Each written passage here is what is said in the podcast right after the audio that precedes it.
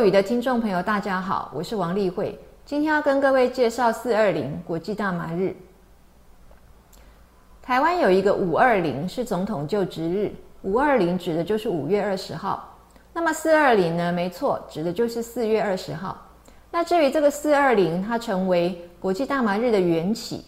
是因为呢，在一九七一年的时候呢，有一群高中同学，啊，一小群五个。他们呢常常相约要去寻找附近的大麻田。那大概四点左右下课，他们就约在四点二十的时候，在校门的一个墙这边 hang out，哦，就是在这边等待的意思。所以他们就自称呢自己是 the Warders，the wall 就是这个墙壁的意思。然后他们称他们自己是 the Warders，就墙壁人。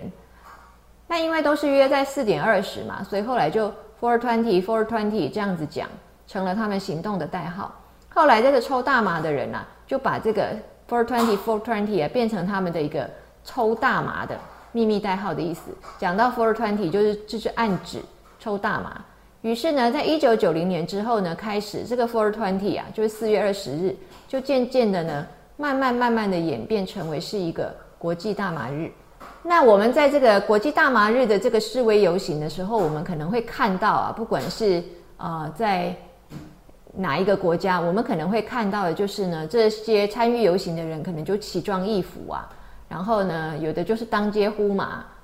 那还有可能行为举止让各位觉得就是有比较夸张一点。那这个的话呢，其实并不一定是说他们的本性就是如此的哦，呃，不不循规蹈矩。这个只不过是因为呢，在一个示威游行，你想要争取媒体的报道跟传播的时候，你总是要有一些。能够引起媒体注意的一些特征啊，媒体喜欢报道什么样的一个题材？那你必须给予媒体这样的题材，你这个示威游行你才能够得到大众的关注。如果媒体都不来报道的话，你这个示威游行也就只有在街道路边的那些民众看到而已啊，你就上不了头版啊，你就没有办法那个借由放送呃到。全国或者是全世界去让人家知道你的主张，所以这个是一种公民不服从的活动，我们称为 civil disobedience。那么这个国际大麻日，我们可以称之为 week weed day。weed 的意思就是这个草啊，指的就是大麻。weed day，或者我们比较正式一点，我们说 the International Cannabis Culture Day，就是呢国际大麻文化日。那这是这样的一个游行呢，它是一个政治参与的形式，没有错。但是它并不是要革命，它也不是要去取代或是推翻现在的这个政治结构，它只是透过一个象征性的一个呃非暴力的手段啊，然后可能呢有一点违反法令或者是呢违反规范，去凸显这个不公正的存在，要去主张公民权跟人权，所以我们呢在这里建议啊，所有的民众看到这个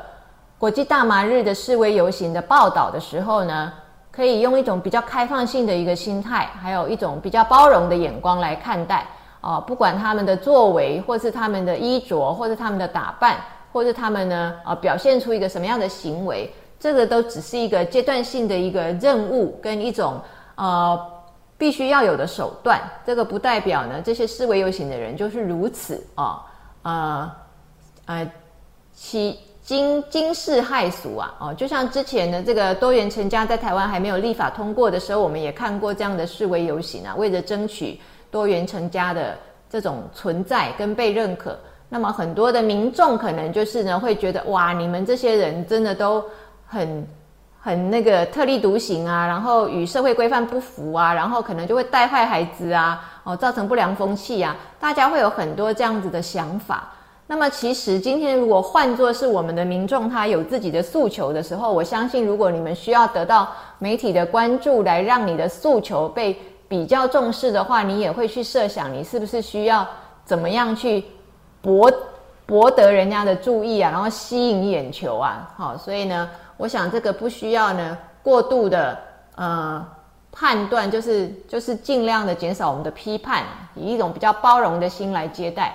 那这个国际大麻日呢，确实它是一种争取，就是希望能够让大麻合法。那我们也提到过呢，我们可以了解台湾的民众啊，或者说是华人啊，在经过鸦片战争之后，对于这些所谓的呃吸毒王国这样的一个概念呢，都是深植人心的，所以对于大麻也是有非常大的恐惧，然后觉得这是属于黑暗面的东西。那在这种争取大麻合法的这个过程当中呢，我们认为呢，还是必须要通过这个黑暗的混乱期，然后呢，克服我们相信大麻的的。是有益于人的这样的一个克服相信的障碍，然后我们才能够走向清晰的真相，真正去看到是不是大麻可以成为一个药用的植物，而且真的对你有帮助。那我们也提到过呢，在二零二零年的时候呢，这个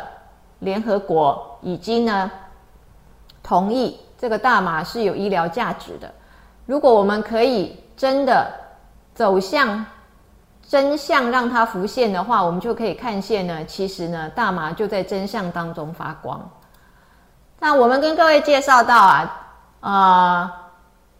很多次关于它的药用。那我们今天要再一次提到，就是呢，大麻对于慢性疼痛的价值。我们现在虽然有非常多的止痛药，我们有非类固醇性的止痛药、鸦片类的止痛药、抗癫痫类的止痛药，我们有许许多多的止痛药，但是呢。呃，根据研究的话呢，我们可以看到呢，如果使用大麻的话，可以呢去减少你鸦片鸦片类使用药的剂量，并且它的副作用可能比鸦片类止痛药的副作用还要少。那我们在一项研究里面可以看到呢，它这个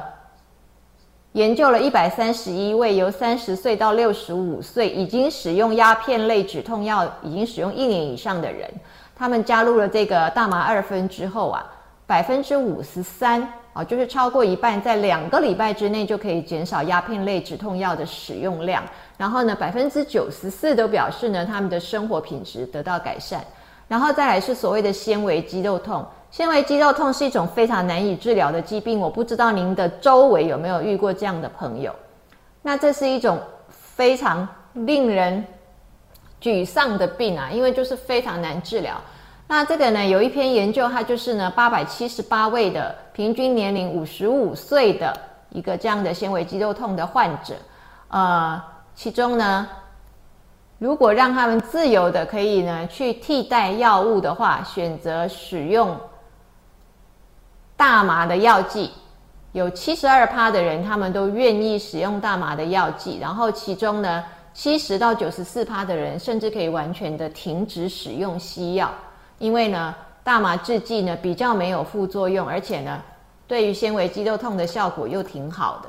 那当然，我们这里讲的大麻制剂的话，在纤维肌肉痛这里的话，我们指的不是只有大麻二酚，而是有含一些四氢大麻酚。因为呢，根据这项研究，有含少量的四氢大麻酚的话，比较能够缓解纤维肌肉痛跟释放纤维肌肉痛。所以，我们来看一下现在的这一种所谓大麻产品的话，就可以分成是有 full spectrum，还有 broad spectrum，还有所谓的单一大麻二酚产品，就是有这三种。那我们可以在这里看到，就是如果啊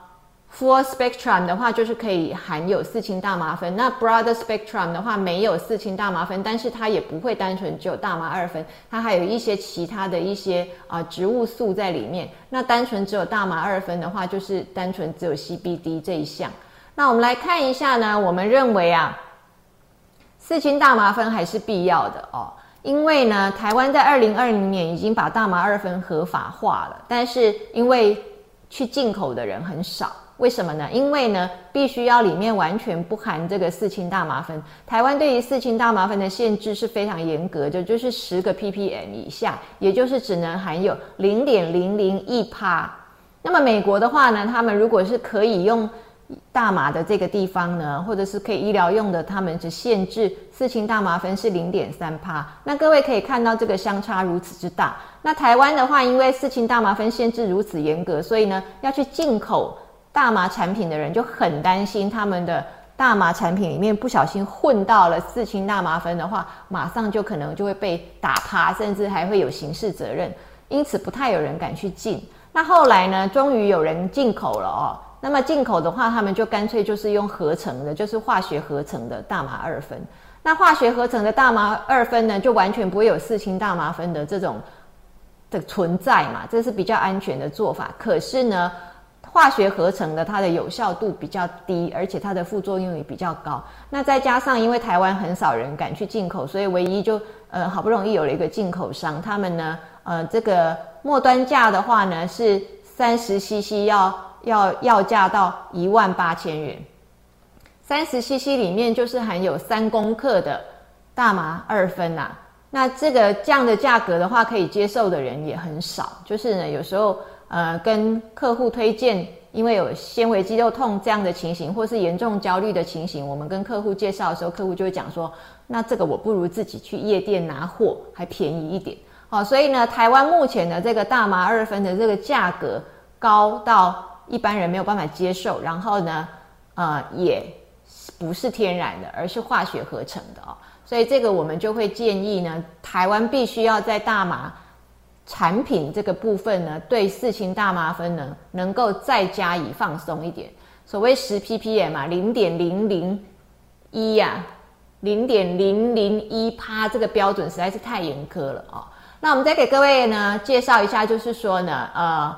关于剂量的问题也是一样。如果我们今天呢是纯粹用大麻二酚的话呢，它要用的剂量就会高一点。所以，我们刚刚跟各位讲说，这个啊三十 CC 三公克，这个是一个月的用量要一万八千。为什么要用到这么重呢？因为它就是单纯只有大麻二酚，没有其他的辅助品。那如果我们可以用 Full Spectrum，就是还有其他的植物素啊，然后有含一点。四氢大麻酚的话，我们就是比较少的剂量的时候，它就可以生效了哦。那比较少的剂量就可以起效，还还比你用了很高的量的纯粹大麻二酚才能起效，是不是呢？副作用反而更少，然后危险性反而更少呢？所以呢，在这里真的是啊，我们来跟各位介绍一下这个国际大麻日。那么希望呢，在今年的国际大麻日的游行里面呢。大家可以用更宽容的心去看待，然后不要去啊给他们过多的批判，因为我们相信呢，如果这个药用大麻可以合法化，好好的合法化的话呢，会帮助到很多一直在疼痛里面煎熬过日的人。谢谢各位。